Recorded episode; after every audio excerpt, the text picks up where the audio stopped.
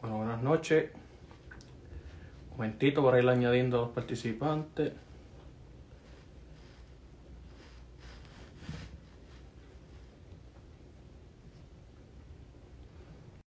Ahí está Pablo, Eso es así. faltando.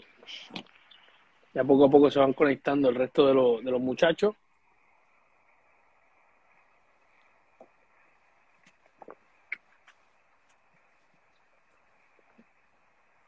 Bueno, ya los invité, vamos a ver. Poco a poco se van conectando. Bueno, lo que, lo que se va conectando el resto de los, de los panelistas, bienvenidos. Ahí está, ahí está uno conectándose. Vamos a ver quién está ahí. Ahí está Rafael. Estamos esperando por Héctor y en lo que se conecta Héctor, bienvenidos a todos los que están sintonizando al este tu podcast, tu podcast o Instagram live favorito de historia, el túnel del tiempo. Así nosotros somos los recreadores de historia de Puerto Rico, como ustedes ya nos conocen. Aquí tengo a Gerardo Pérez, este mi nombre es Pablo Pérez, como me conocen como The Whiskey Rican también. Y aquí tengo a Rafael Mayoral también. Que, oye, Mayoral. estamos, estamos, estamos Mayoral, perdóname, estamos esperando por, por, por Héctor, que, que Héctor todavía falta que se conecte.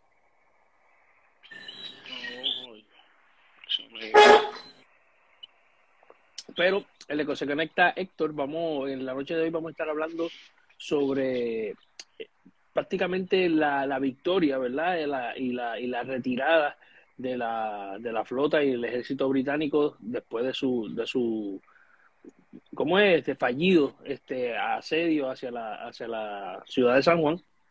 Pero este, hay muchas cosas que tenemos que cubrir, ¿verdad? Este, cubrimos ya a lo largo de varios podcasts, estuvimos hablando sobre todas las cosas que pasaron durante ese, ese asedio, hablamos de, de, de héroes puertorriqueños, de personas bien importantes este, en nuestra historia, en nuestra cultura, que, que son parte de lo que somos hoy en día.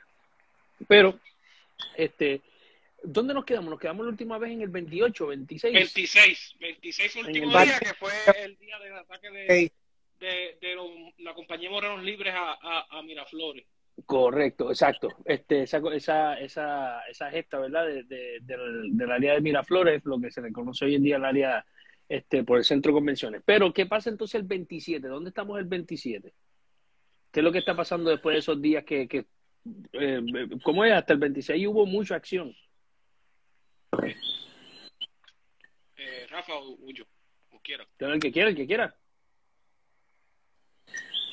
Eh, para el 27 se sospechaba que los británicos iban a comenzar entonces el ataque frontal eh, en masa contra el fortín de San Jerónimo, eh, perdón, contra el fortín de San de Antonio. San Antonio, eh, cosa que realmente no ocurrió. En preparación para ello, se sacaron varias piraguas para comenzar a tirar esencialmente obstáculos eh, en- entre, entre lo que era Miramar y, y el estrecho de mar que había este, hasta la entrada del, del Fortín de San Antonio. Este, estoy hablando, por ejemplo, de, de tablas con, con clavos para en caso de que la caballería tratara de vadear eh, eh, esa zona que realmente no era de mucha profundidad, pues que los caballos eh, eh, se vieran impedidos de poder avanzar. Claro. Eh, tiraron también el equivalente a, pues, a caballos de frisa este, en algunos lugares para atrasar el avance también de la infantería. ¿Cómo, cómo, Y el duelo, cómo podemos...? y el duelo Ajá. continuó eh, de forma incesante eh, durante esos días. Se movieron unos morteros también al, al San Jerónimo. ¿Por qué? Porque el, el ángulo eh, elíptico ¿no? de, de- los morteros, que es de mucho menor alcance, pues te permite pues bombardear de una distancia más cercana a las tropas que están tratando de avanzar. Y mientras tanto, pues seguían llegando eh, eh, varias compañías de la isla, eh, donde se reunían, ya, ya habíamos indicado, se reunían o en el Roble, que hoy en día es Río Piedras, o en el área de Bayamón y Cataño, para, continuar cruzando la, la, la bahía. Eh, eh, sí, seguir reforzando las la, que estaban. Para, para no ser blanco fácil de los británicos. Claro. Oye, y entonces, eh, obviamente a todas estas sigue un duelo de artillería, constantemente están las baterías inglesas.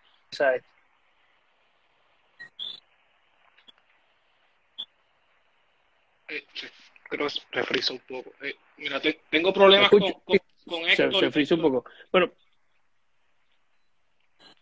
Este, a ver. Estamos esperando por Héctor que se nos conecte.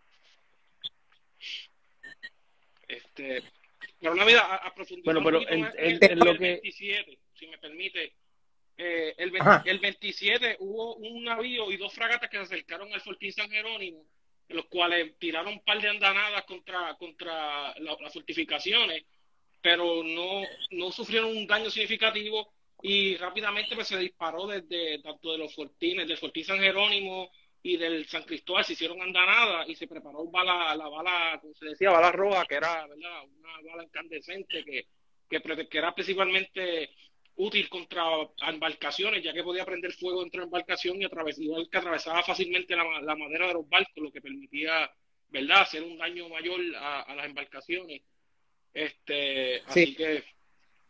Esa, esas balas, para el público que, que, que no conoce, lo que se hacía era que la bala del cañón se colocaba en unos hornillos que estaban calentados pues con, con carbón y esa bala que era en acero, ¿verdad? Y está poniendo, está se iba poniendo roja y con, con unas pinzas inmensas se, se cargaba y se colocaba entonces en el tubo del cañón. La idea era que cuando se disparara contra la embarcación, pues por estar tan caliente eh, y la madera pues de la embarcación y las velas que son flamables pues que, que cuando hiciera impacto eh, sí, se, incendiara, se, incendiara, la nave. Que, que, que, se comenzara a quemar la embarcación. Otro tipo de, de bala que se utilizaba eh, era una bala donde esencialmente uno lo que tenía era dos bolas de, de eso es lo que se le conocía como palanquete Rafa. Palanqueta. Exacto la banqueta. Menciona que se le dispararon también a los británicos en esa ocasión. Agarradas, exacto. Estaban unidas con una, con, con una, una palanqueta.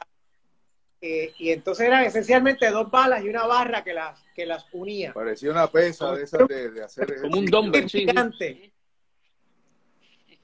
Y el proceso de cargar una bala roja era, era muy delicado porque esa bala podía hacer explotar la pólvora en el cañón. Claro. En el momento que se estaba cargando, así que había que poner la pólvora, luego poner eh, una estera de, de, de paja, eh, húmeda, paja, completamente húmeda, luego poner fango húmedo, claro, el fango es húmedo, y luego otra estera para entonces luego poner la vara y dispararla inmediatamente. No Anda, se podía wow. perder tiempo, porque si se dejaba esa bala ahí, va a traspasar todo eso y va a llegar a la pólvora, y, Y el que explotaba. estuviera de frente se lo llevaba. Así que era una cosa bien delicada y si había más de un cañón cargando balas rojas, que generalmente era así, tenían que todos disparar a la misma vez. Era una operación, pero eh, eh, bien precisa. Sí, este, precisa y peligrosa, ¿verdad? Para las personas que están, que Peligrosísima. están trabajando eso. Y Al igual ver, que disparar un mortero o disparar un obús, porque las bombas que disparaban los morteros, eh, fueran granadas reales o solo la granada normal, las bombas, o los obuses también, eh, pues tenían una mecha y había que prender esa mecha y disparar el cañón. Y todos nosotros sabemos, porque hemos servido como artilleros, que a veces el cañón no dispara. Y que si no dispara ese cañón, esa bomba tiene esa, esa mecha prendida ahí. Así que hay que agarrarla Sí, y ¿verdad, eh? arrancarla. O sea, hay que uno dar un salto como un gato, como pueda, y arrancarle esa mecha, porque si no van a volar todo. Sí, sí, sí. Y es una cosa bien delicada y estás bajo fuego también. Hay que acordarse que no es, no es que tú estás haciéndolo como práctica, a ti te están disparando también a la vez que pasa eso. O sea, es una cosa muy, muy delicada Eso- todo esto. Eso, eso podemos ver cuando vamos y visitamos el morro en, en esa, en la parte más baja, lo que se conoce como la batería flotante. Ahí, este, eh, por lo menos lo que nos indican, ¿verdad? Los, los, los Park Rangers del, del, National Park Service, es que en esa área es que era, estaban los hornillos del morro, incluso funcionaban, creo que como un tipo de, de, de o sea, que eh, estaban ahí a propósito, porque estaban como a ras del agua, la, la pólvora en los barcos hubiera estado Exacto, bajito ahí mismo, y era más propenso que explotara un, Lo que le enemigo. llamaban la Santa Bárbara, que era donde se guardaba la pólvora en el barco.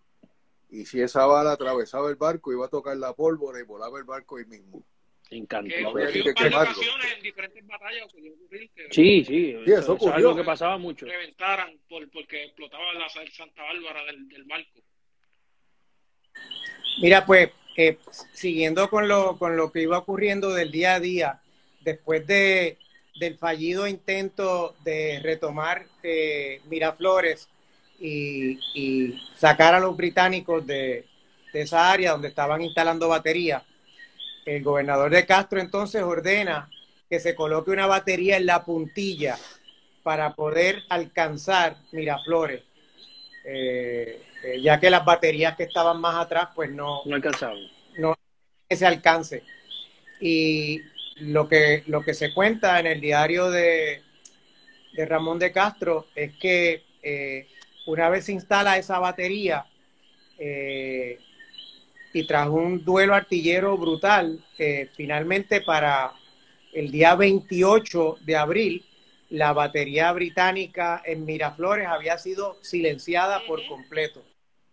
Así es que los artilleros de acá, eh, con puntería certera y obviamente eh, conociendo muy bien esas distancias Claro. y el tipo de, de proyectil y cantidad de pólvora que hacía falta para llegar hasta allí, eh, lograron, lograron este, silenciar toda la batería británica este, en Miraflores. Así que de facto, a cañonazos acabaron desalojándolo. Lo que y ya- sucede también, ajá, perdón, que estaba. No, no, no, cortado. eh, continúa, continúa, Héctor. Lo que sucede también es que esa es la batería más importante que montaron los ingleses ahí, porque esa batería, eh, eh, durante todo el ataque, esa batería podía llegar a la ciudad. La, de hecho, la, uno de los morteros, un mortero de 12 pulgadas, que 12 pulgadas es como la- el tamaño de la cabeza de un hombre, la bala que no era una bala sólida, era, era una bomba llena de pólvora. Eh, disparó, según el ingeniero Felipe Ramírez, 500 tiros. Eso fue solo el mortero. Y todos cayeron en la ciudad, pero no hicieron gran daño. Solo quemaron un almacén de víveres. Fue lo que pasó, que cayó una bomba prendida y vinieron dos milicianos urbanos y se metieron allí y le arrancaron la mecha. El valor que tenían esos individuos Es increíble, sí. hay que reconocerlo porque Oye, ¿y, y no, no habrán, no habrán, no estarán reconocidos esos milicianos? sí, están los nombres. Ahora mismo no me recuerdo, lastimé.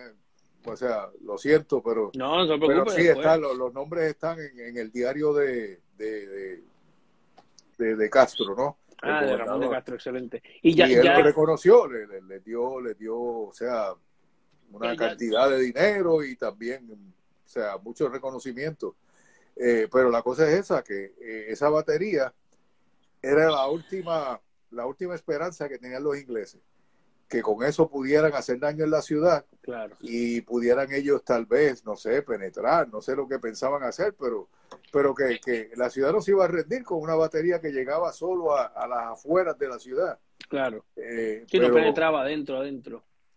Pero la cosa es que también, no solo en la puntilla, sino en el tope del San Cristóbal se establece un mortero también de 12 pulgadas y empezaron a Correcto. disparar con eso y echándole, poniéndole más pólvora a la carga y se dieron cuenta que podía llegar hasta Miraflores, lo que es la Ah, isla wow. grande.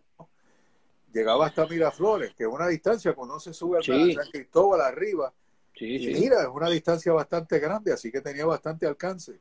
Eh, y Y- claro, esa- eh, esos disparos destruyeron, como, como tú dices, la batería inglesa. Y era la, última esperanza de los ingleses. Cuando vieron que eso no, no resultaba, ahí fue que eventualmente decidieron, bueno, esto se acabó, aquí no se puede. Ramón de Castro para, para prevenir, precaver que, que, eh, e- eso, ese fuego de mortero causara ¿verdad? El, el menor daño posible en la ciudad. Eh, llegué a leer que ordenó que aquellas casas eh, que aunque de mampostería tuvieran techos en, en paja o, o en cualquier otro material eh, eh, bien flamable, Inflamable, sí. que, que, que se removieran los techos. sí. Literalmente quedara la casa destechada, tal vez con las vigas, Cuatro paredes. Todo lo, to- todo lo que podía provocar que al caer una bomba de esta, pues reventara en fuego este, y se propagara, pues mandó, mandó a destechar corrales, Sí, una- una- este, Una prevención, todo lo que una Y- y- prevención excelente porque, bueno, o sea, también supuestamente la población que no iba a estar combatiendo, o sea, se había ido de la ciudad, que no creo que, que eso fuera posible hacerlo por diferentes eh, cosas que, que vienen a la mente, ¿no? Pero, pero bueno, si estaban aquí, te, sabían que estaban bajo ataque y, eh, bueno, pues Claro. no tenían techo, pues bueno, no tenían techo, pero no llovió durante esos días, por suerte también. O sea, pero estuvieron expuestos al sol. Pero, pero entonces esto, eh, eh, estos ingleses, ¿verdad? Tengo que aclarar, hay que, o sea, no fue a todo lo largo de la ciudad, obviamente nos referimos a, a, la- a las estructuras verdaderamente al alcance de, Sí, de- la- la de- afuera, Sí, de la batería de, Correcto. ya es- eso, al- algunos de esos cañonazos pues se quedaban cortos, eh, otros obviamente llegaban a la ciudad pero no la atravesaban. Sí. Así que de lo que estamos hablando realmente es de, eh, digamos, las primeras dos o tres hileras de estructuras detrás de la, de la, De la de la muralla. Claro. Exacto. Pero entonces, entonces este, la- este, este, ¿verdad? Ataque a Miraflores y esta batería que es tan importante para los británicos, eh, pues eh, como que cae. Entonces la, batería, eh, ahí se dan los, británicos se están dando cuenta que como, como Héctor menciona, ya no está funcionando el plan. Y, y, ya creo que están pensando en una retirada o incluso o, o, tal vez algún tipo de contraofensiva que, o qué estaba pensando qué estaba pasando por la mente de Abercrombie más o menos en esos últimos instantes cuando ven que la batería de Miraflores ya ya ya no funciona Bueno, ellos habían intentado ya de penetrar la primera línea de defensa, que era básicamente el Fortín de San Antonio, que era una, una estructura pequeña, y el San Jerónimo, que no era como el San Jerónimo que conocemos hoy, era mucho más pequeño. Mucho más pequeño. estructura, eh, rectangular, con, con cuatro o cinco cañones, y el San Antonio tenía dos cañones porque no era, no era muy grande.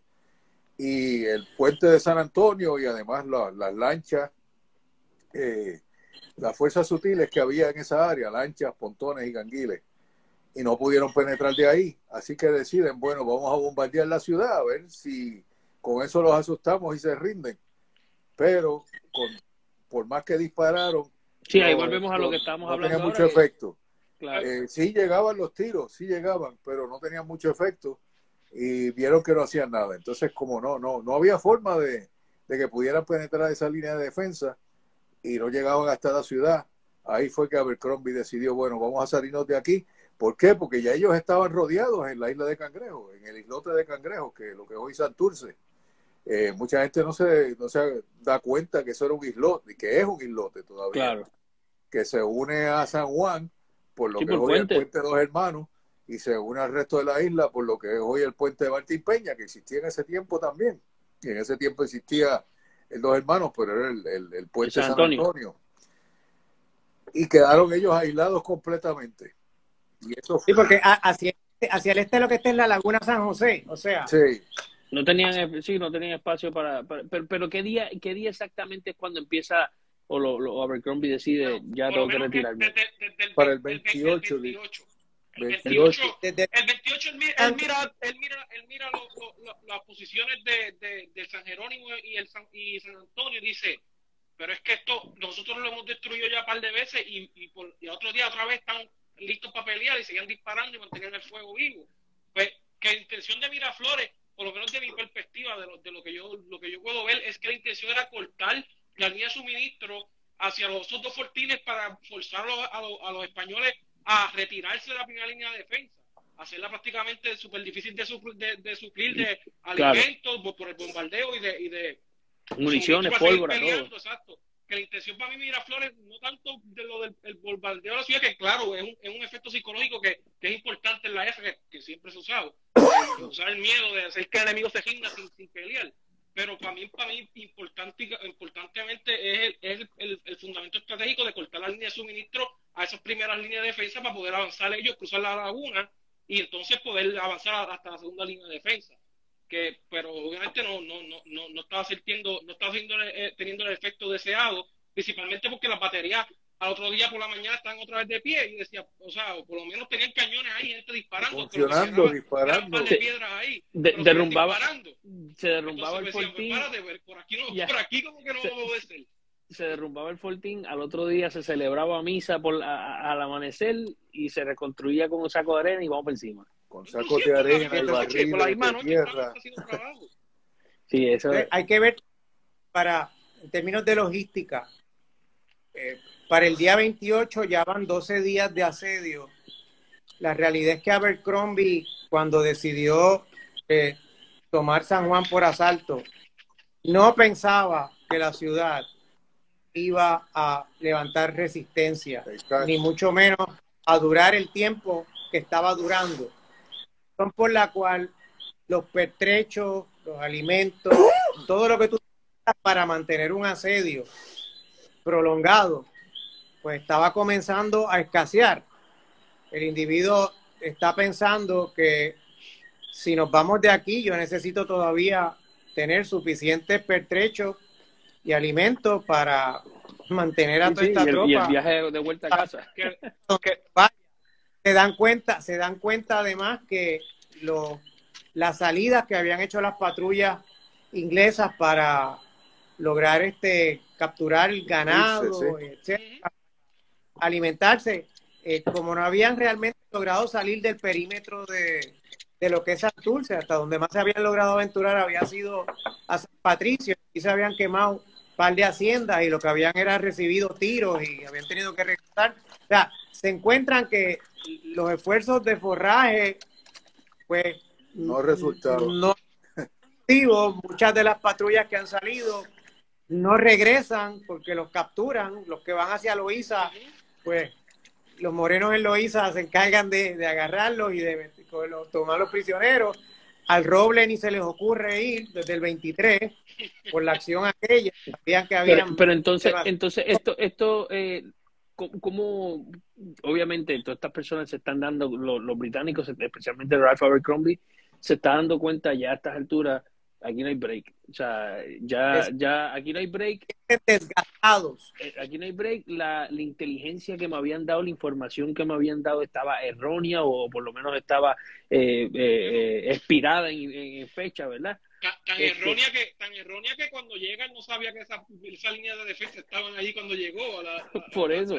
So, Especialmente. Pero, pero entonces, especialmente San Cristóbal. claro, que, que, que el más grande, pero él se retira, él se retira rápido, él se retira abruptamente, él dice, espérate, nos fuimos, agarra todo y nos vamos. en par de ¿Qué- días, qué en par pasa? de días, en par de días, eh, al, él- al, eh, al él poder presenciar que, que se está empezando a aglomerar tropas a lo que parece ser un contraataque, ahí es que él considera entonces dice, hay que, vámonos de aquí, no, no, no, esto no, no, no, aquí no se va a poder hacer nada.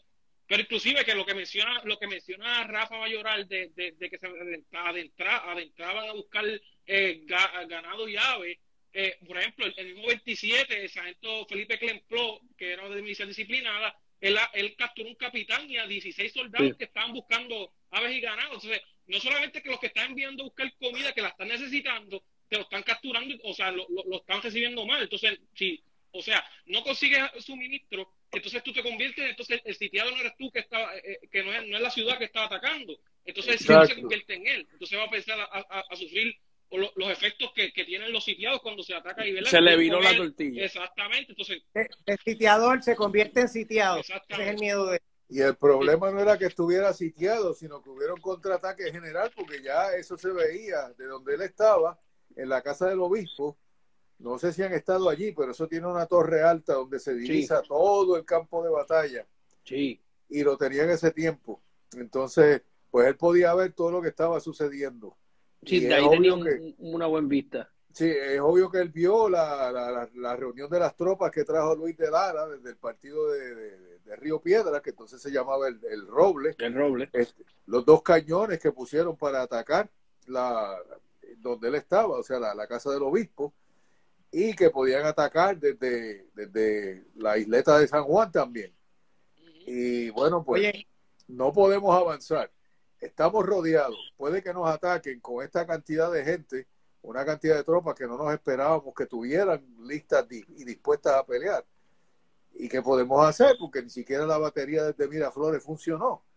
No, no, no, no hicimos que se rindieran, no logramos que se rindieran. De hecho, el 29, Héctor, y- el 29 ellos intentan eh, mover embarcaciones a, a, a otra vez a, a tratar de, atra- de, de montar palo seco, este, tratar de, de otra vez reconocer el área. Sí. Pero o- obviamente, de nuevo, van a ver moverse las fuerzas sutiles, que es lo que hemos hablado que son bien importantes en este ataque. Se van a mover hacia allá, van a mandar eh, cuerpos volantes para la zona, lo que va a decir, bueno, si se, se embarcamos aquí, lo que va a hacer, va- lo pueden tomar porque tienen mayoría de tropas, pero va a ser una cantidad de muertes sustancial para ellos, o bajas sustanciales, Sí. lo que le iba a impedir después, eh, pues, ¿verdad?, poder sitiar la ciudad. Entonces, porque ese, ese era lo último que podían intentar ellos, era tratar de desembarcar por Puerto Salina, agarrar a las tropas que del cuerpo volante en Río Piedra, que estaban en, de- en el, en el caño Martín Peña, agarrarlo por la retaguardia, circar la ciudad completa y que dejara de recibir abasto. Pero eso no, esa, esa, esa, esa No pudieron. no pudieron No en ningún momento hacerla. Sí, El la verdad es 29, que fue, el 29 fue el último día que intentaron hacer eso. La, ver- la verdad es que la verdad Lo es que él le buscó las cinco patas al gato a, a todo el asunto y, y- y no las encontró ninguna, no encontró ninguna pata de cómo poder entrarle a la ciudad de San Juan. Este, o sea, la, Entonces, la que la ver- circuló y no, no pudo. Hay que, hay que ver que o sea, él no podía estar ajeno al hecho de que seguían, seguían entrando tropas a San Juan. Exacto. También Este, importante. Eso sí. lo sí, podía yo- ver, sí. Si nos dejamos, si nos dejamos llevar eh, por el detalle de, de los cuadros que pintó Campeche en ocasión del ataque del 97, eh, particularmente en el que aparece don Ramón de Castro, eh, uno ve frente al San Cristóbal montones de casetas de campaña y tropas eh, haciendo pues eh, maniobras de Sí, informaciones y todo. A mí no me extraña que para crear todavía mayor preocupación en los británicos, que según fueran llegando estas tropas, Ramón de Castro ordenara que se siguieran levantando casetas de campaña Exacto. eh, frente, frente a esa área entre la segunda línea de defensa y la tercera. Sí, lo que hoy en día Para- el Parque del Escambrón. todas las mañanas viera más y más y más casetas y movimiento de más y más y más tropas, al punto de decir, espérate, eh, para tomar esta ciudad teníamos que haber traído tres veces la cantidad de hombres que trajimos. Y cuidado. Sí, la verdad Sí. es que era, era, era eh, cuesta arriba, este, por decir algo, ¿verdad? Pero, anyways, eh, eh, sobre- Sobre Este- las fuerzas sutiles quería añadir algo. ajá, Eh, porque uno piensa, bueno, una lancha, un pontón, un ganguil, es muy fácil dispararle y hundirlo o, matar los hombres que están sirviéndolos, ¿no? Pero no, porque la- eh, en el área cerca de Miraflores había un pontón y un ganguil ahí para dispararle al área de Miraflores exclusivamente cuando pusieron, cuando lo- los ingleses establecieron su batería allí. Y los ingleses le tiraron con todo lo que tenían y no le mataron a nadie, ni le hundieron, ni hundieron lo- la- las naves, lo- eh, o sea, no le hicieron ningún daño apreciable. claro. Y bueno, después de dispararle con granadas reales, con bombas, con, con balas, con metralla, con cuanta cosa pudieran, no le hicieron ningún daño, porque es muy difícil eh, aceptarle Sí, un objetivo pequeño. pequeñas embarcaciones, o sea, no, Se están Yo moviendo. que están moviéndose. eh, sé están es y, y claro, las embarcaciones tampoco tienen un tiro tampoco muy acertado, pero, pero bueno, ni, tiene- ni, la, ni, la misma, ni las mismas armas, ¿verdad? Incluso la artillería o mosquetería, sabemos que, que, que no son muy precisas, ¿verdad? Para esa época, sí, eh, por, por, no, no, no, la verdad es que eso que no eran muy precisas. Sí eran precisas en cierto punto, pero no para nada como lo, lo asociamos hoy en día. sí, no, pero entonces- exacto. Claro, Así pero entonces que- es- esto, esto, estos, estos británicos, ¿verdad? Ya este Abercrombie se da cuenta que se tiene que retirar. Este, él poco a poco empieza pues a, porque es algo que, que, pasan varios días, aunque es, algo bastante rapidito la manera que él se va, este, y lo podemos ver en el hecho de que, que, él deja muchos cañones atrás. Hoy en día tenemos alrededor de todo San Juan tenemos cañones británicos que se dejaron, este, que los británicos abandonaron en esa batalla en 1797. Este, que, que mientras estuvo esa, esa, esa retirada táctica, si se pudiera decir, o, de, los británicos, eh, los, puertorriqueños españoles seguían amonestándolos tal vez con contraofensiva o cosas así. Este, Pablo, eh, lo que pasa es que Ramón de Castro ideó un plan, ¿verdad? Que, que, que, era lo que iba a hacer, por es que el 30 a una ofensiva y entonces va a ser lo que va a llevar al al cabo y decir, vámonos que aquí tarde porque si no nos, nos van a limpiar aquí. Entonces, el plan era el siguiente, que fue que no se pudo completar, porque si hubiese salido, pues hubiese sido la cosa muy distinta. El plan era montar dos, dos cañones, dispararle a, donde estaba, en el Monte del Olimpo, donde estaba el eh, Abercrombie, para que toda la tropa fuera a, atacar a esas posiciones de artillería que van a estar cerca de Martín Peña. Lo que iba a hacer, lo que iba a ocasionar es que los británicos fueran a atacar esa zona, y entonces eh, el, el subteniente granadero Luis de Lara, con 800 hombres y con escuadrón de caballería, lo iba a atacar por el lado, mientras Felipe Clempó, desde la ciudad, iba a cruzar el, la bahía, iba a atacar por la costa, a rodear toda la costa, para cortarle el paso al enemigo. Entonces, cuando, cuando el británico se diera cuenta que lo estaban atacando por los dos lados, lo iba a encejar. Sí, era muy tarde. de Ramón de Castro. Pero mi querido amigo Luis de Lara, a quien yo represento, entendió las cosas un poco distintas a, las órdenes que le dieron y dijo, para yo tengo 800, 800 soldados, granadero al fin. Granadero al fin, seguro. Y cogió y se sumó con los 800 a cruzar Martín Peña, que es en esa acción donde muere el famoso eh, pues, sargento mayor Pepe Francisco Díaz. Ah, Francisco, perdón, eh, Pepe Díaz, o sea, Pepe Díaz, Francisco es, otro, otro personaje. Francisco soy eh, yo. Exacto, ese eres tú. en esa acción es que muere eh, Pepe Díaz, que de ahí que sale la famosa copla de, ¿verdad? De, en el fuerte de Peña muere Pepe Díaz, el soldado más valiente que el rey de España tenía.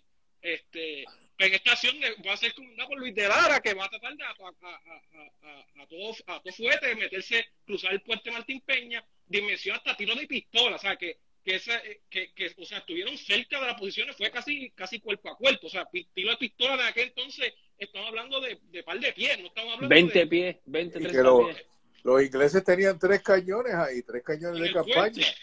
Eh, también, o sea que no, no era solo los fusileros, sino y además ya habían pasado por la, por la experiencia del 23, que salieron a perseguirlo y los masacraron, porque la verdad es que, eso fue lo que pasó. Sí, claro. Así que se quedaron en sus trincheras, dijeron, nos, nos quedamos aquí y disparamos con los cañones y disparamos con fusilería. ¿Para qué vamos a salir a enfrentarlos a ellos?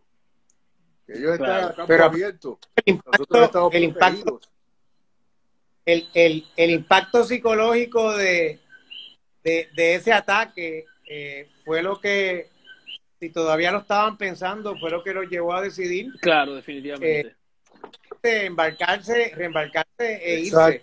Y lo hacen, lo hacen, algo aprendieron de, de cuando, de cuando los británicos eh, tomaron la, la ciudad de, Manhattan, este, la, la Revolución Americana, que lo, los americanos este, dejaron fogatas prendidas, haciendo creer que el ejército estaba allí, mientras que en la noche lo que estaban era cruzando eh, el Hudson y, y, tú sabes, tratando de escapar. pues, Lo mismo aquí. Eh, esa noche eh, dejan todas las fogatas del campamento prendidas para que a la vista tú pienses que, que está el campamento ahí y que la tropa pues está en, en sus menesteres, ¿no? Y lo que estaban haciendo era, pues, algunos se habían quedado a avivar el fuego y el resto, pues, estaban corriendo hacia los barcos. Menciona que ya a las 8 de la mañana del 1 de, mayo ya estaban prácticamente todas las tropas montadas en los barcos.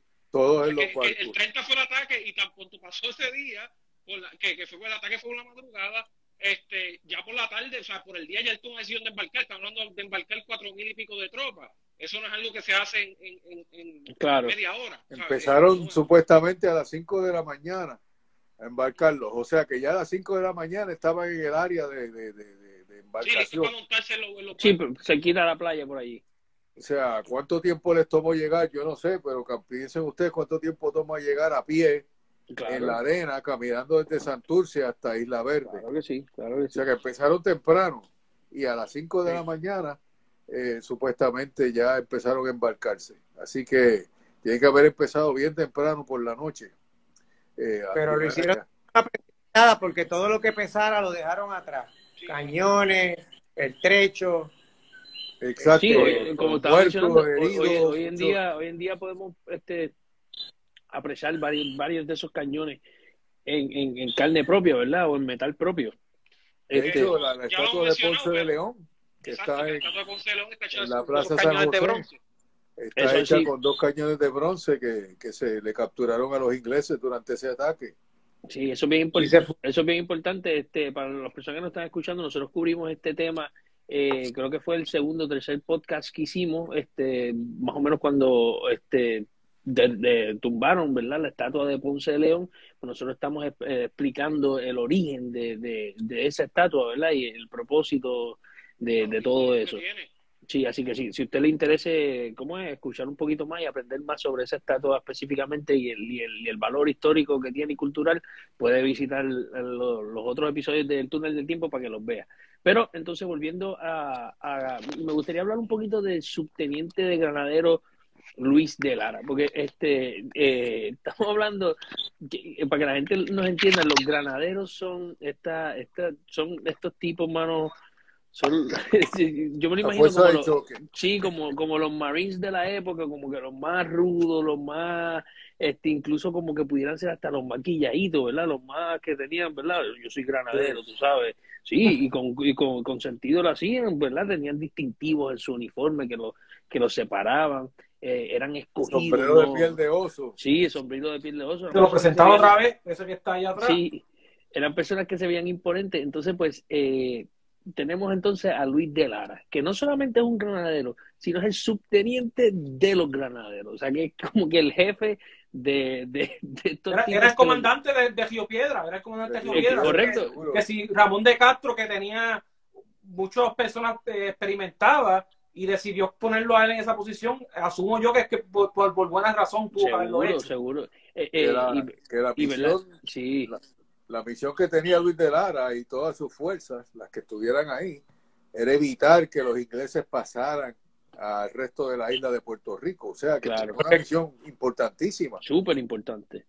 Y tal vez es por eso que, que entonces pues se, se, encomienda a una persona como Luis de Lara, ¿verdad? A, a, llevar a cabo esa misión, teniendo en cuenta que pues los granaderos casi siempre se le encomiendan misiones así, misiones que son de alto riesgo, misiones que son de que se requiere mucha fortitud este, moral y, y, valor, ¿verdad? Como disciplina en el campo de batalla. O sea, no podemos poner a, tal vez a jugarnos la chance, ¿verdad? Con unos milicianos disciplinados o algo así, que puede que huyan o se retiren prematuramente del campo de batalla.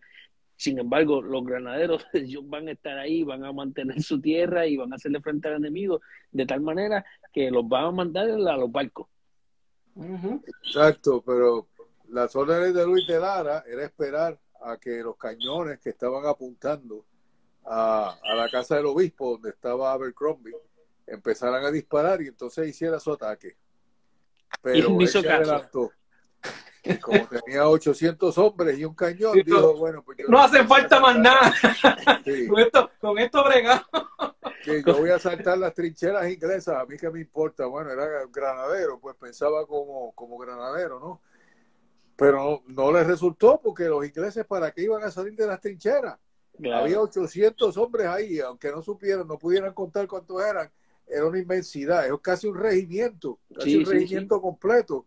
Eh, aunque eran fuerzas mixtas, no era, no era, o sea, había... Sí, no era un regimiento en conglomerado como tal. Exacto, había gente del fijo, había urbanos, había milicias disciplinadas, había granaderos, había de todo, y había un cañón de, de batallón, o sea, y había caballería también pero 800 hombres que vienen a atacar por la retaguardia. Y eso es luego que llevan dos semanas los ingleses sitiando, aparecen 800 hombres ahí fresquecitos. Exacto. Si tú eres el comandante inglés, ¿qué tú vas a pensar? Bueno, si, si pueden traer esta gente ahora, ¿qué más pueden traer? y, no hemos podido penetrar la primera línea de defensa. Sí, que en cualquier momento podían llegar refuerzos de, de Cuba y de San, bueno, Santo Domingo ya era parte de Francia, aunque todavía efectivamente no habían tomado control de la isla, pero sí de Cuba podían llegar a auxilio y acaba de que, que, su mayor que, fuerza, que, más fuerza pueden traer si eso es tú nunca eh, eh, lanzas todas las fuerzas que tú tienes a un ataque, tú tienes reservas para cuando necesites, pues entonces las mueves a, a, diferentes áreas. O sea, eso son solamente la fuerza principal. La, la, la, fuerza de refuerzo, eh, la que está yo, yo leí para, para y todavía empiezan solo desde la isleta para atacar por el por el norte, así es que el prospecto de que de que por ese eh, eh, fortín de San Antonio empezaran a salir tropas y, y, atacar del otro lado, pues era peligrosísimo. Exacto. quería comentar que mencionaste lo de la caballería. Eh, en la madrugada que los ingleses pues comienzan a reembarcar, Ramón de Castro cuando se dan cuenta de lo que está pasando, manda a la caballería. Ajá, a tratar, a tratar de, atacarlo, sí, antes que se monte. De, de alcance. Y de hecho logran capturar a un número de, de tropas rezagadas que no lograron nunca montarse. Pero los ingleses, los ingleses prendieron un fuego grandísimo en esa área, cosa de que no se les persiguiera. Claro. Que no se pudiera penetrar por el fuego, pero sin embargo, pues no resultó eso, porque obviamente sí se le capturaron gente y todo. O sea que, que fue un desastre para ellos total, nada de lo que pensaban, nada les resultó. Y Abercrombie era buen general, no era, no era un inepto. De hecho, derrotó luego las fuerzas de Napoleón en Egipto.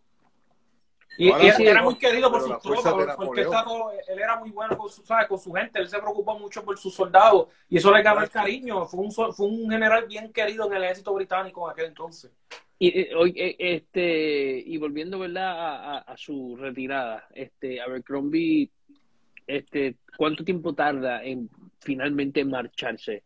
Bueno, el, el, el 1 de mayo monta sus tropas y el 2 ya prácticamente está lo que se ve son las velas de los barcos y una, ah. una fragata que se queda, creo que pues, bloqueando el puerto y el 3 ya no se, prácticamente no se, no se ve más nada. por, eso ya, ya unido, eh, maleta en go, no fuimos, todo todo el mundo para casa todo dependía del viento, ¿no? En ese tiempo para, los barcos. Sí, sí. Tienen un viento favorable y lo aprovechan a las millas y se fueron a Martinica, fue que se dirigieron. Y bueno, pues, o sea, no volvieron a atacar Puerto Rico porque se dieron cuenta que la plaza era muy fuerte. Eh, era, era demasiado, o sea, no, no, no podían. Tendrían que llevar un ejército demasiado grande. Y de hecho, en Cartagena, en 1741, 42, no me acuerdo. 41, sí. El, 41 el asalto a Cartagena, que llevó 20 mil hombres y 200 barcos, no resultó tampoco. ¿Por qué? Porque tenía varios fuertes que se. Y, cuando le quedaba solo el último fuerte que no lo habían capturado los británicos, resistió. Y ahí se tuvieron que retirar. Y no Mucha baja significativa. Que... Sí, muchas veces este Gran Bretaña coqueteó, ¿verdad? Con, con tratar de conquistar a Cartagena de Indias ahí en Colombia y a Puerto Rico. De esa manera, si capturaba alguna de las dos, podía ser como un triángulo, este, Exacto. ¿verdad? Exacto. De, eh, que, que, Cartagena llegaba parte de la flota que se salía para, ¿verdad? Para, la flota, sí, la flota de Indias. Igual que, mucha que, La Habana, que eran sitios, puertos importantes porque le permitían... Eh, o sea, los españoles poder refugiar su tropa, sus su, su embarcaciones antes de partir a, a, ¿verdad? cruzar el Atlántico, especialmente en Cuba, eh, que, que por eso era Cuba, era tan importante, por eso fue que la, cambiaron por la Florida, cuando el, el, la, el Indian War, ¿sabes?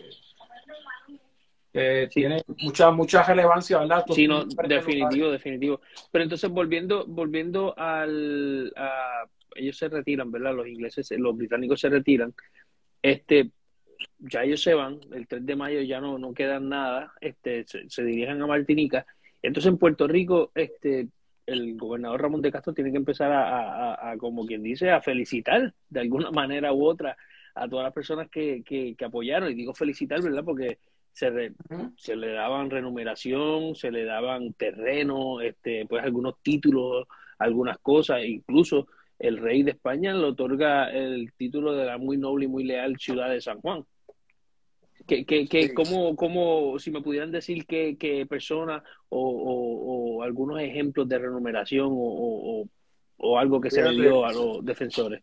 Que lo primero, lo primero que, que se hizo fue que el día 3 el día 3 se hizo una misa de Tedeum, o sea, darle gracias a Dios por, por, bueno, pues por haber ayudado y levantado el sitio de los ingleses, que fue una, una, batalla brutal que tuvo la batalla más grande que ha habido en San Juan, excepto el bombardeo de los americanos en 1898. Claro.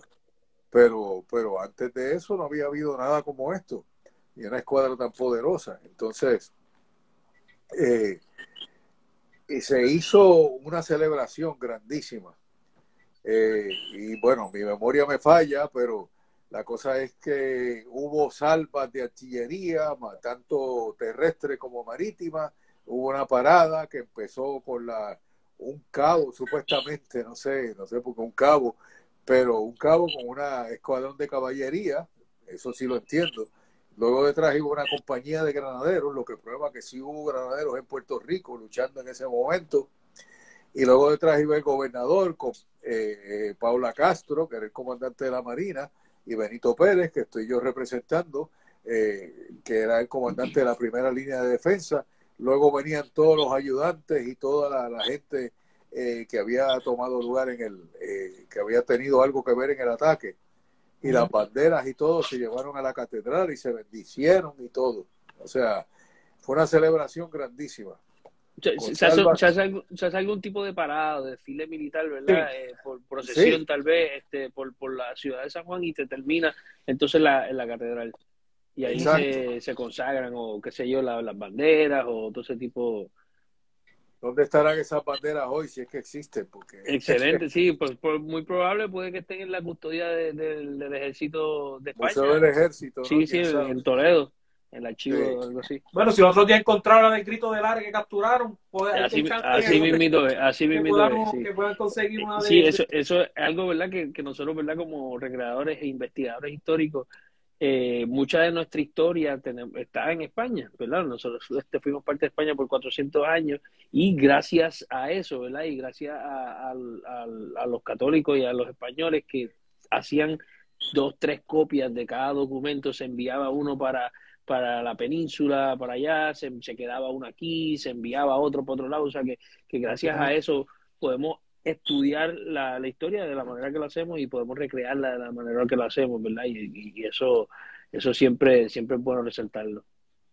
Pues. y el, el ataque del 97 fue extremadamente significativo y trascendental para la historia nuestra, eh, porque esas tropas que vinieron de toda la isla San Juan, no se fueron de forma inmediata. No había ninguna garantía de que esa escuadra británica eh, no regresara. Se puede reforzar cuando fue a Martinica a buscar soldados y ir otra vez.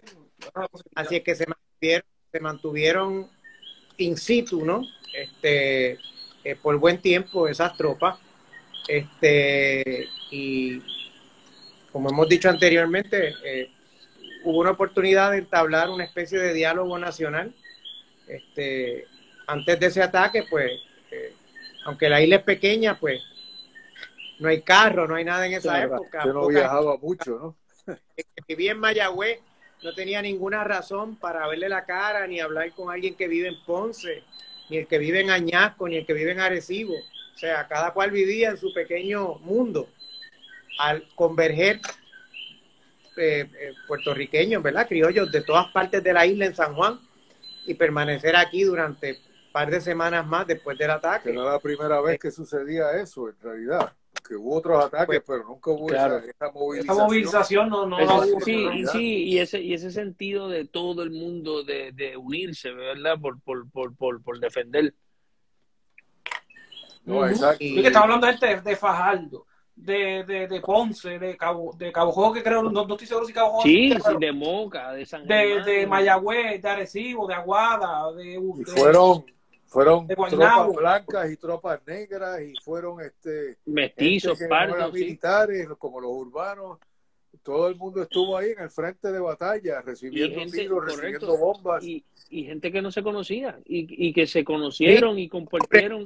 Un mosaico, un mosaico, de, lo que, correcto, de, lo que es el puertorriqueño, en esencia. De esa época. Sí, definitivamente. Había, pues, había de todos los colores, de todos los estatus sociales, de todas las clases sociales, este, todos los trabajos estaban allí y muchos no se conocieran, se conocían en absoluto, se conocieron en San Juan, muchos no volvieron a sus casas, ¿verdad? Muchos vinieron caminando desde Moca, por ejemplo, y murió en San Antonio, en el, en el Fortín, es como que, wow, mano, este, este hombre caminó a su muerte prácticamente, o sea, que... que... Dice, por ejemplo, que cuando las milicias disciplinadas, eh, eh, los puntos de reunión era pues el área de Bayamón o el Roble y, se dice que eh, muchos de estos soldados eh, venían caminando cargando con su uniforme y curiosamente con sus zapatos donde llevaban el uniforme, venían descalzos.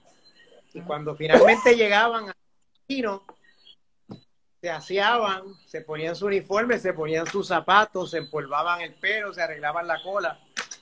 Y, ¿y cómo se llama? Y pues Sí. Recibían las órdenes, es bien, lo que tenían que hacer. Es bien importante, ¿verdad? También con, su, con sus suplementos de comida y todo eso, que generalmente eran plátano, ñame, batata. Sí, fruta.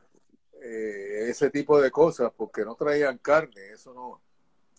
Eh, sí la comían en San Juan, porque sí la hubo, claro. no nada, pero, pero básicamente lo que traía era frutos de la tierra. Eso era lo que, lo que venían cargando. Sí, y no, y no... Imagínate lo que, imagínate lo que es salir desde Aguada hoy en día a pie para San Juan. Y sin saber que vas a volver, sin saber si vas a volver. No con un mosquete que pesa 10 libras, más, toda tu, más todo tu equipo, eh, para llegar después de no sé cuántos días caminando, vestirte y, y a pelear. Entrar. Con, un ejército profesional completo que, que está ahí frente a ti, que tú nunca has enfrentado.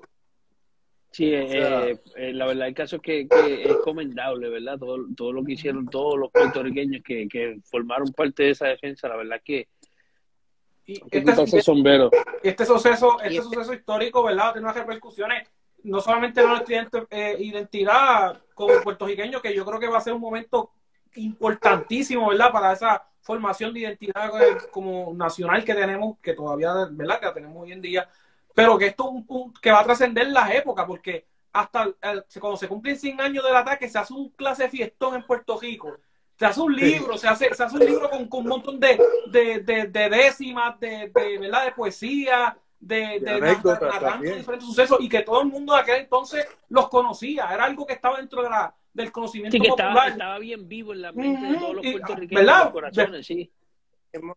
Nosotros que también recreamos la guerra hispanoamericana, entre las fotografías de la época que hemos podido ver, hay una de 1897 donde se está inaugurando una plaza que queda, quedaba en aquel momento donde está la estatua de un jíbaro hoy en día casi frente a la, a la, a la Escuela de Medicina Tropical, que es la que está junto a sí, sí.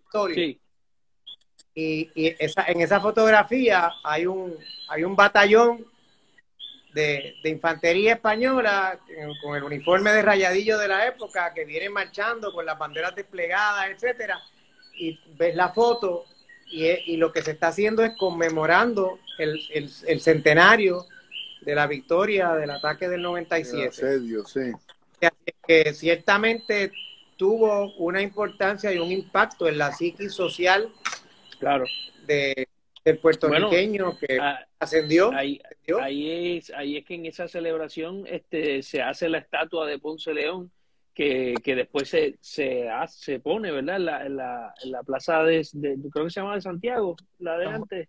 Sí, era, está la, en la Santiago. Y Estaba, esa, se llama Plaza Colón. Lo Plaza Colón, pero, pues, pues, ese tiempo se llamaba Plaza Santiago y ahí era que estaba la estatua de Ponce León. Después, posteriormente, se cambia y se pone a, a Colón ahí. Correcto. Sí, no, pero la verdad es que la verdad es que es una es una, una gesta bien importante que nosotros como puertorriqueños todos honestamente debemos conocerla, no solamente porque somos puertorriqueños, ¿verdad? Y es nuestra historia y todo, sino porque está gufia, está interesante, está súper brutal son cosas que nosotros escuchamos y vemos en películas de otros países, pero tenemos esa misma historia aquí nosotros en Puerto Rico, con héroes puertorriqueños, con nombres puertorriqueños como José Pepe Díaz, que más boricua que ese nombre, ¿no entiendes? O sea, que, que, que, es algo que tenemos que estar sumamente orgullosos. Una tradición de héroes, definitivamente. Sí, que, por ejemplo, Pepe Díaz ni siquiera era militar, o sea, Pepe Díaz era civil y se enfrentó a la batería británica y por eso fue que murió cuando se cuando Luis de Lara da la orden de retirada, Pepe Díaz se quedó allí y pues no, yo no me voy. Y por eso fue que murió, porque entonces era el único blanco de tres cañones británicos, imagínate. Entonces, hay, hay que ver que el, el, el, reinado de Carlos IV, que, que era el rey de España para esta época, eh, fue un reinado con muchos tropiezos, un reinado accidentado y cualquier victoria militar en aquella época pues eh, ayudaba, ayudaba a la imagen de la monarquía, ayudaba a la persona del rey. Y, la victoria aquí en Puerto Rico y un par de meses después en Tenerife, en las Canarias, donde también dieron a, a, a Nelson, que fue donde pierde el brazo. Claro y estamos hablando de Nelson, el mismo Nelson de Guadalupe, para que un sepa. Tal Nelson, un tal Nelson. El de el Trafalgar. El Trafalgar, Trafalgar. Sí, el de Trafalgar, lo de Guadalupe que me pata. sí, el de Guadalupe y el de Egipto, en la bahía de Abuquil, que también le ganó Napoleón. Exacto, sí. Exacto. A ver si estamos hablando del mismo, perdón.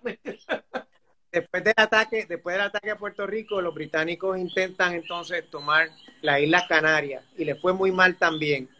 El punto es que que la victoria de armas españolas en Puerto Rico y en Canarias eh, fue extraordinariamente bien recibido por el rey y las concesiones que recibió Puerto Rico y que recibió también Canarias a raíz de esas victorias eh, fueron extraordinarias. Este, eh, se declararon puertos libres San Juan, Mayagüez, Ponce, Aguadilla, creo este, también. Aguadilla, eh, eh, se destinó una cantidad sustancial de, hacienda, de la hacienda, eh, para la construcción de obras públicas. Este, o sea, fue un periodo de bonanza, tanto económica como de desarrollo en la isla, inclusive hubo un aumento poblacional, etcétera. O sea que, que, este ataque, pues, benefició el desarrollo urbanístico y de otra índole eh, de la isla. Este, eh, Oye, y no, no solamente... Hablando de, de, que es un periodo que dura aproximadamente 15 años. El rey le concede también el escudo de armas a la ciudad eh, de San Juan. A eso iba, a eso iba. Hoy en día, este, cuando vemos el escudo de armas de, San Juan, dice eh, es muy noble y muy leal esta ciudad por su amor. No, al revés, constancia, al revés. Por, por su, constancia, y lealtad. Ah, exacto. Noble y muy... exacto. Por su constancia, amor y fidelidad. amor y fidelidad es muy noble y muy leal esta ciudad. Correcto. Eso no se le concedía a cualquier no todas las ciudades tienen eso y son bien pocas, para serle sincero. Sí, son bien pocas las ciudades que tienen que tienen eso, ¿verdad? Que, que, que, se han mostrado. todavía hoy en día, pues eso está en parte del escudo de San Juan. El que eso está todavía. eso es, sí. eso es el equivalente que le hubieran concedido a San Juan la medalla de honor que se da hoy en el ejército de Estados Unidos a una persona, ¿no? No, no una ciudad. Pero la medalla de honor del Congreso, que es la condecoración más alta que da Estados Unidos. Ciertamente, sí. ¿Y a, quién se, ¿y a, qué, regimiento, a, ciudad? a, qué regimiento se le otorgaron? La, la, único regimiento que creo que se le han otorgado la, la, la medalla de honor. Al 65 Infantería, pero no le otorgaron una medalla de honor completa.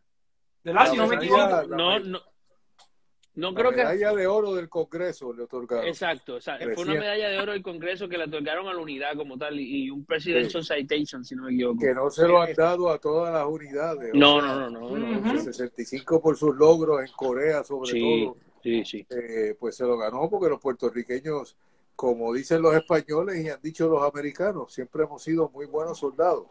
Sí, los mexicanos también cuando boxeamos contra ellos. Cuando luchamos contra ellos y cuando luchamos con ellos también. Cinco de infantería en Culebra cubrió la retirada de la infantería de Marina a la que Sí, sí, sí, así mismo es, así mismo es. en Corea. al primero de Marines, no cualquiera, al primero de Marines. Al, al First Marine Division, eso así. El... cuando estaban rodeados en la, la, reserva de Chosin Reservoir. Chosin, Reservoir, correcto. Reservoir estaban, y, y lo, super no fue no fue todo el 65 de infantería, sino un batallón nada más. Un batallón. El 65 que cubrió la, la, retirada de toda la fuerza que estaban en esa área y fue con un frío, con un frío en un invierno. Acababan de llegar de, de, Puerto Rico y no tenían ni siquiera eh, uniformes de invierno y cubrieron la retirada de todo el ejército americano hacia el puerto eh, y todas las fuerzas aliadas que había en esa área. Y, sí, la verdad pues, que sí. se, se cubrió. Pero eso es otro podcast. Eso en algún otro momento vamos a tener que hablarlo. Yo todavía no tengo uniforme de 65 infantería, pero Esperemos que en algún momento lo podamos tener aquí nosotros para poder hablar del tema como, eso, como, como eso, eso amerita, eso amerita, ¿verdad? Que tengamos una horita para hablar del 65. Pero de todos modos, oye, este ha sido, estuvimos hablando una horita bastante chévere, hablamos sobre todo lo que pasó y, y, y, cómo este se retiraron las fuerzas inglesas, cómo se celebró después de que se, se retiraron esas fuerzas inglesas, todo lo, lo lo, lo que transcurrió, ¿verdad? Y, y, y, el ejemplo, el mejor ejemplo que podemos dar, ¿verdad? del, del, de causa y efecto, ¿verdad? O tal vez del, del, producto de esta, de esta gesta somos nosotros mismos como puertorriqueños. O sea, que nosotros somos el, el ejemplo vivo de, de lo que pasó allí. Nosotros existimos y nosotros vivimos y estamos haciendo este podcast literalmente porque eh, eh, nosotros le ganamos al, ejército británico. Así que eso es algo que tenemos que tener en mente ciertamente. Oye, muchachos, ha sido una noche bien interesante, ¿verdad? Hemos aprendido un montón. Todas las personas que tengan cualquier otra este, duda o pregunta, cualquier otro tema que ellos quisieran, eh, que nosotros quisiéramos que, que cubriéramos, pueden escribirnos un comentario eh, aquí me invito en el podcast, nos puede enviar un, direct message, ¿verdad? Por, por, por, por, el DM de Instagram, así que con mucho gusto nosotros le vamos a, contestar. De todas maneras, ah. antes, antes de, retirarnos, que quería, quería comentar, mencioné ahorita las pinturas de José Campeche y estoy seguro que mucha gente desconoce que José Campeche eh, eh, era pífano mayor del regimiento fijo de Puerto Rico. Y tocaba algún este, tipo de flauta, que no sabe Clarinete, clarinete. Y, tocaba clarinete y, pífano. ¿Y cómo se llama? Este, él eh, vivió en carne propia eh, eh, el ataque completo. Sí. Este, y lo en los lienzos, en las pinturas que hizo de los personajes más importantes este, de ese asedio, este famoso exvoto donde aparece toda la ciudad de San Juan en detalle. Uno ve, a ve los barcos británicos en Cangrejo, ver San Jerónimo, ver, incluso, incluso ese, ese, ese cuadro tiene como una leyenda abajo que te dice exactamente dónde está cada cosa. y se ve que, la ciudad se ve que la ciudad era una, ciudad desarrollada con buenos edificios construidos sí, sí, una ciudad, una ciudad bollante, pujante, en pleno desarrollo, ciertamente, sí calles empedradas, o sea. Sí, sí, sí. volvemos a mencionar el San Cristóbal Blanquito, recién hechecito, la edificación más grande construida por España en Hispanoamérica. O sea que estamos hablando de, una ciudad bien este, importante para la corona, no solamente este, aquí en el Caribe, pero bien importante para el rey de España. Pero muchachos, honestamente ha sido una, una, una buena noche. Para todas las personas que nos están escuchando, el próximo episodio no sé de qué vamos a hablar en el eso, eso, eso quería hablar. Mira, eh, ya ahora en el siglo XVIII, creo que vamos con un descansito como este siglo XVIII, que llevamos prácticamente como tres meses dándole con el siglo XVIII.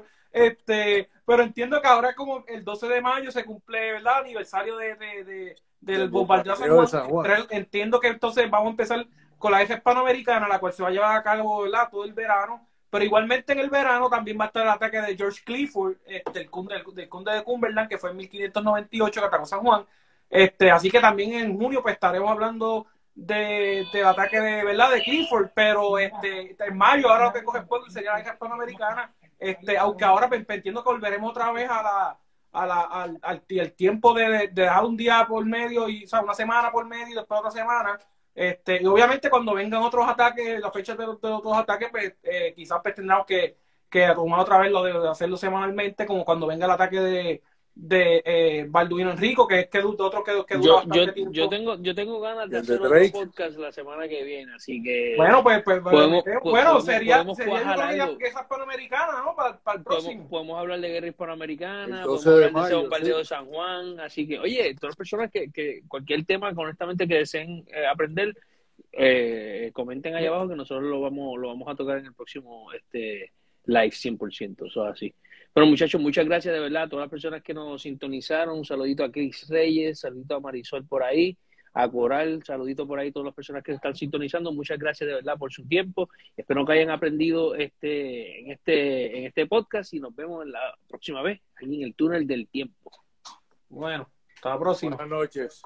Ok.